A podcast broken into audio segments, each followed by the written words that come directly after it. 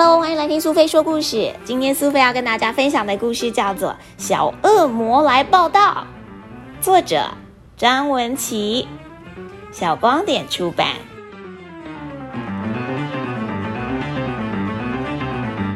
这一天，萌萌的班上转来了一位新同学，他有着漂亮的红色羽毛跟尖尖的嘴巴，他的名字叫做爪爪。才到班上的第一个学期，爪爪就不断的说话攻击每一个恐龙同学。你的手好短哦，根本拿不到东西。绿色超恶心，跟我最讨厌吃的花椰菜一样。因为爪爪实在太过分了，所以班上的小恐龙们都不想跟他做朋友。到了下课时间，小恐龙们开心的聚在一起玩扑克牌。虽然爪爪想要加入，可是却没人想理他。看着他们的同学玩的这么开心，爪爪觉得有点失落。放学的时候，小恐龙们都会一边聊天一边走回家。如果有受伤不能走路的同学，大家也会互相帮忙。可是。到处都没有看到爪爪的踪影。就这样，爪爪被排挤的某一天，下课的时候，他去上厕所，却发现厕所里面的卫生纸用完了。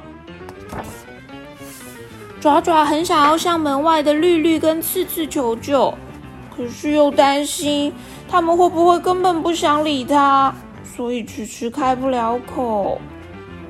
一直到上课钟声响了，小恐龙们都回到教室了，爪爪也没有人可以求助了，他无助的、伤心的哭了起来，一边哭一边想：同学们一定都好讨厌他，所以等到他离开厕所，一定要想办法捉弄他们。他在厕所里面一边哭，一边想着。竟然连没有卫生纸都没有人愿意帮他。就在这个时候，从厕所的门缝传来了一包卫生纸。低头一看，是一只短短的红色小手。解决难题之后，爪爪一直在寻找那只手的主人，想谢谢对方的帮忙。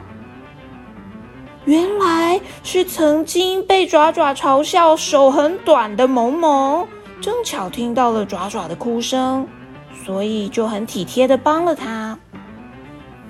萌萌甚至还跟爪爪说，如果以后有需要，也都可以互相帮忙。希望爪爪可以跟大家好好相处，这样子大家才会有机会可以帮忙他呀。于是。爪爪也开始学习当一只贴心的恐龙，在同学需要的时候帮助他们了。渐渐的，其他小恐龙也愿意再给爪爪一次机会，并且试着跟他当好朋友哦。